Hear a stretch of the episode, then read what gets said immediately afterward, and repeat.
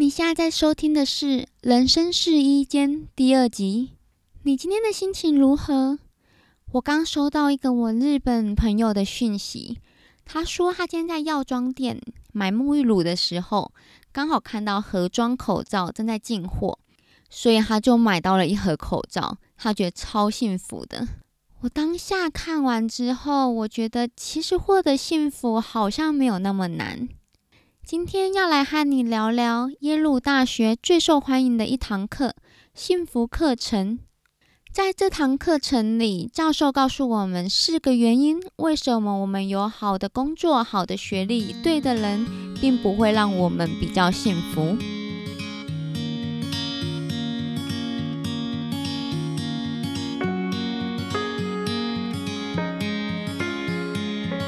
Hello，我是明狗。一开始，我想问你一个问题：你觉得有好的学历、好的工作、赚很多钱、好的物品、真爱、好身材，有了这些会让你比较幸福吗？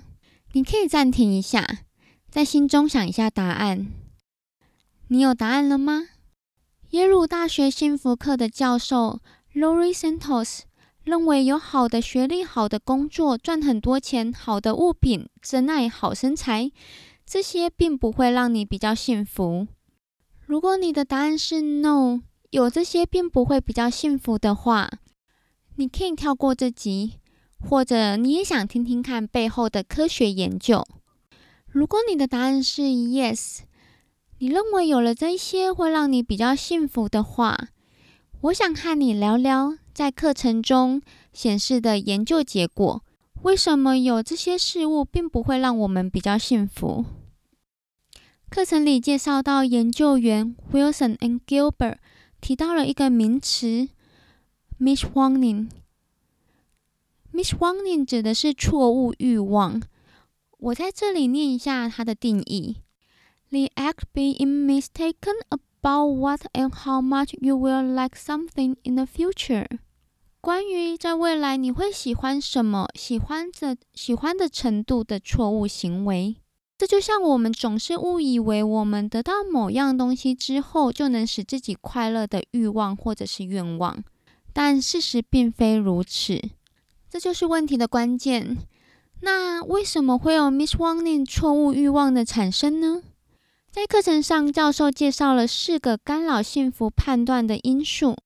在开始介绍这四个因素以前，我要请你先到这集的文字稿 amingo.com 斜线耶鲁大学幸福课，找到两张图，一张是两个桌子，另外一张是橘色和蓝色圆点的图片。你可以先按一下暂停，我等你。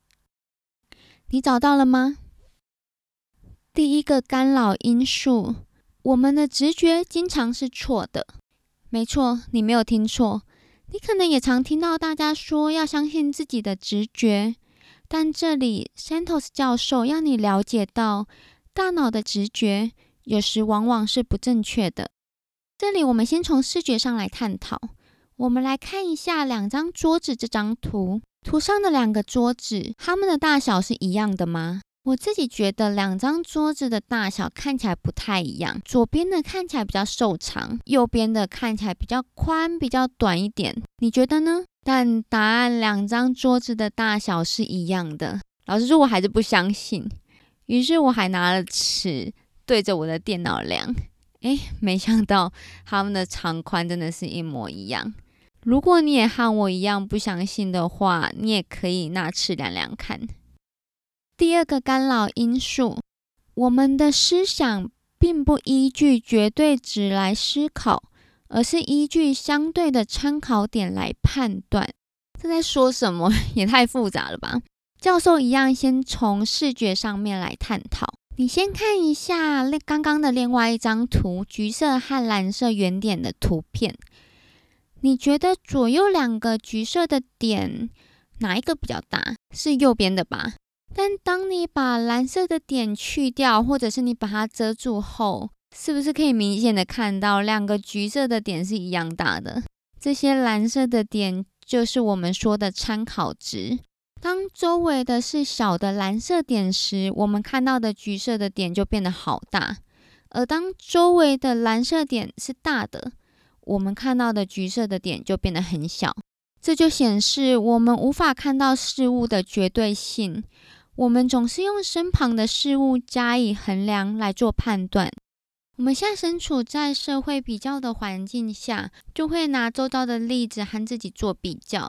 就拿我自己来说，我自己也曾经拿我的薪水和其他人做比较，而比较的对象有时候甚至不是同一个产业的。我发现，在比较的时候，我根本没有真正的去思考，我现在的工作能力到底是值多少薪水，又或者是我需要多少的薪水才够我的生活。在这个课堂上，有两个研究案例，我觉得很有趣，我想跟你分享一下。第一个研究是，如果你有两个工作可以选，工作一是你拿五万块的薪水，而其他人拿两万五；工作二。是你可以拿十万块的薪水，而其他人拿到的薪水是二十五万，这两个薪水差了一倍，你会想要工作一还是工作二？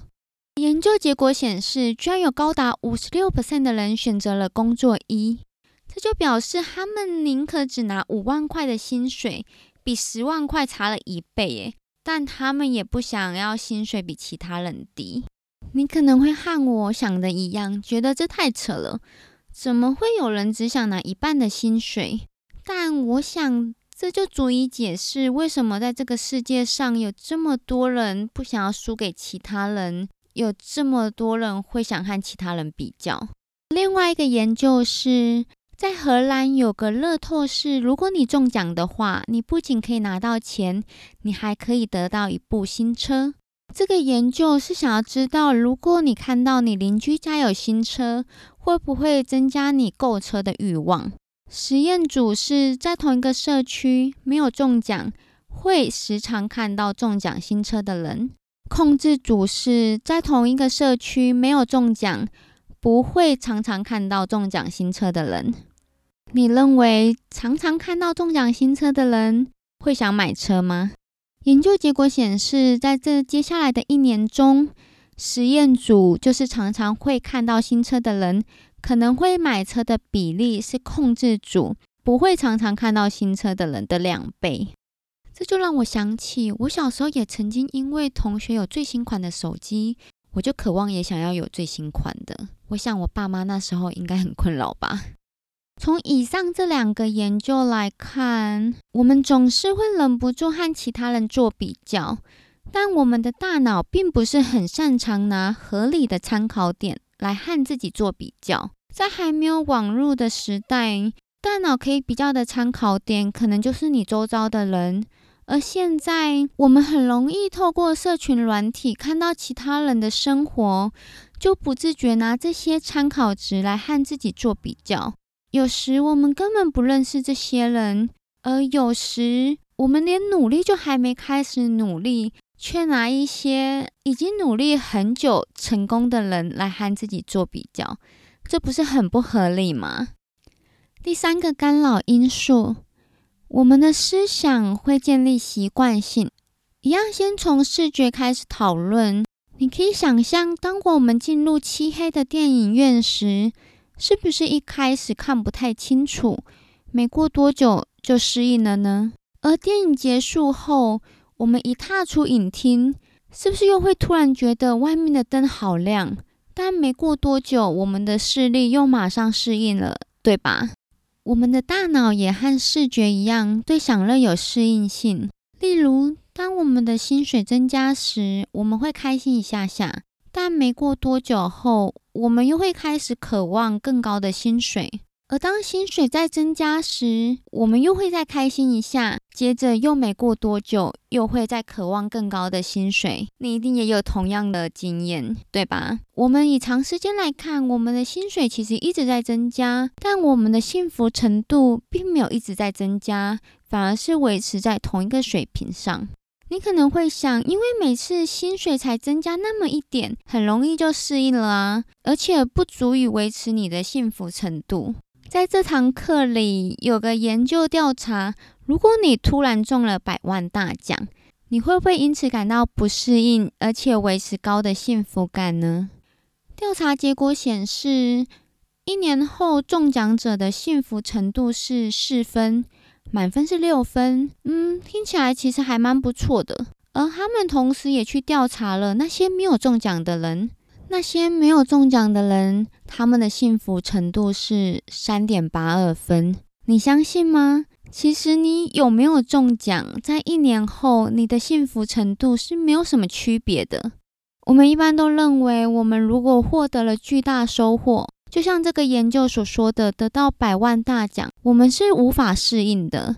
而幸福也会一直维持下去，但实际上，你看才一年，幸福程度其实就和没有中奖的人差不多了。我们再来看另外一个有关结婚和生活满意度的研究。我们一般都认为，有了真爱之后，我们就能幸福快乐，对吧？起码蛮多人都这么想的吧。在这个研究显示，人们在刚结婚的时候，生活满意度提高了。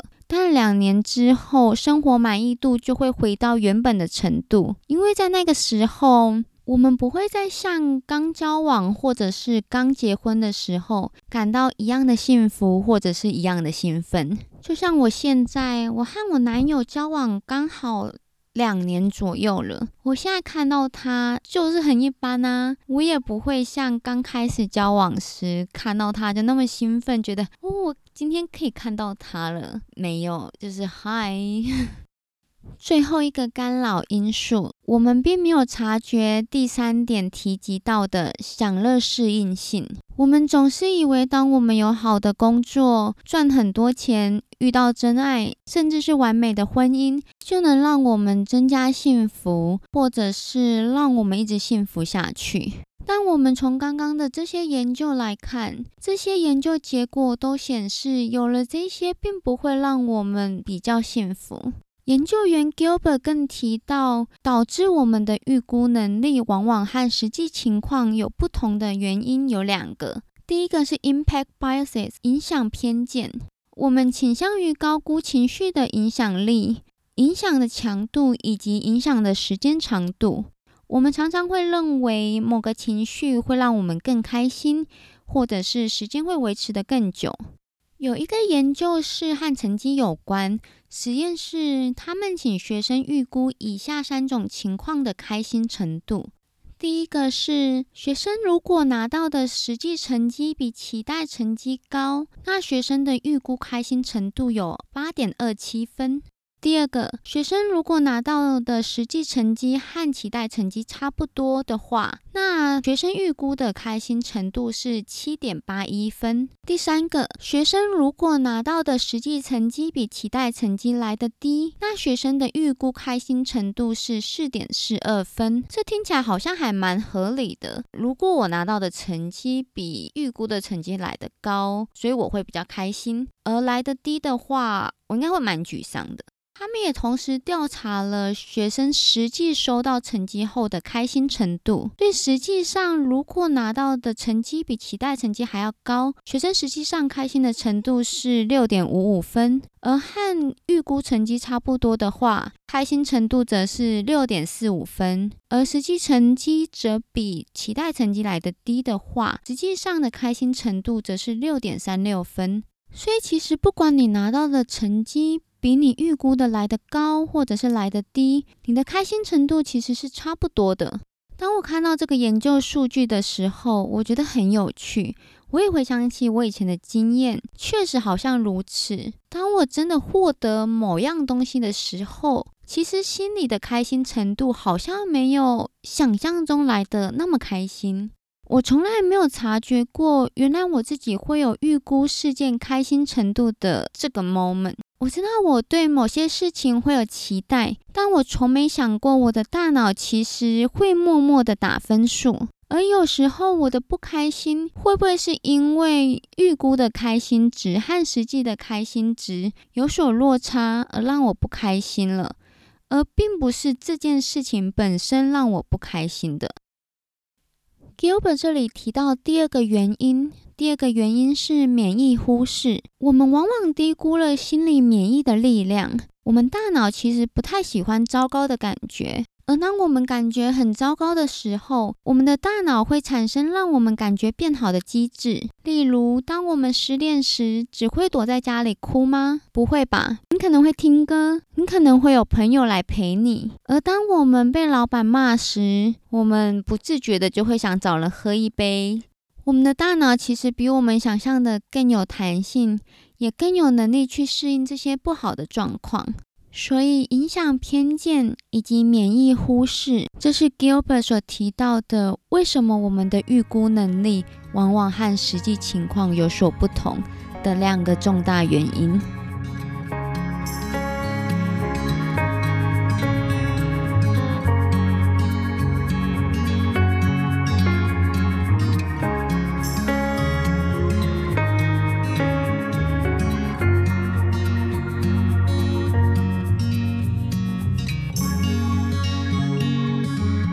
我们来复习一下，为什么有好的学历、好的工作、赚很多钱、好的物品、真爱、好的身材，有了这些，并不会让我们比较快乐，或者是比较幸福。第一，我们的直觉经常是错的；第二，我们的思想并不依据绝对值来思考，而是依据相对的参考点来判断；第三，我们的思想会建立习惯性；第四。我们并没有察觉到第三点提到的享乐适应性，以及我们预估情绪的强度影响时间的长度，往往和实际情况不同。总结一下，我们会因为有好的学历、好的工作、赚很多钱、对的人、好身材这一些而感到开心或者是幸福，但研究显示，这一些的开心、幸福感都只是暂时的。因为我们的大脑会不自觉的拿当下我们所看到的、我们所听到的，甚至我们所想到的参考值来和自己做比较，也不管这些参考值合不合理，我们就依照这些比较来为自己的开心程度打分数。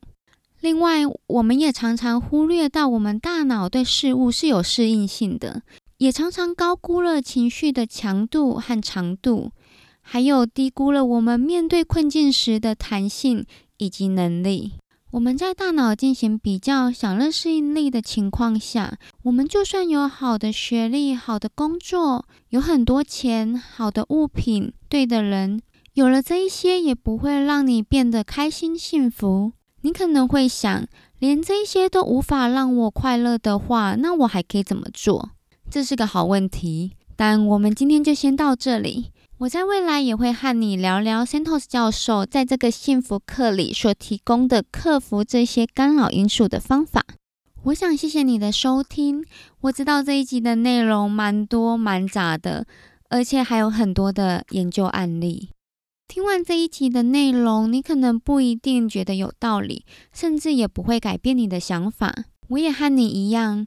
假如别人和我说有好的学历、好的工作、赚很多钱、对的人，这些不会让我比较开心，我其实不太会相信。我可能会先用我过往的经验来判断，我过去真的认为这些事物是会让我比较幸福、开心的啊。这也是我想分享给你幸福课程里的内容的原因。对我来说，教授用很多研究数据来说明为什么这些事物不会让我比较幸福，或者是比较快乐。可能我自己是理科生吧，所以当有这些数据佐证时，我反而不会先批判，我反而会开始思考，而且仔细确认这些研究是否和我的经验符合。我也希望你在听完这些研究案例后，在未来你想获得这些事物让你变得更幸福、更开心时，也可以注意看看自己的幸福变化，以长时间的角度来观察，来观察是什么事物能够让你真正的感到幸福快乐，而不是短暂的愉悦感。如果这是你感兴趣的内容，欢迎你持续收听这个节目。最后，我想谢谢你的收听，也想告诉你。我们每个人都有可以选择我们情绪、想法的能力，进而改变我们的行为和结果，创造自己渴望的人生。最后的最后，你可以和我分享，你是否也曾经被这四个干扰因素所影响，而让自己陷入不快乐的情绪里呢？欢迎你回到原文稿留言给我，或者是你可以直接上 Instagram 和我分享哦。我们下次聊，Love you。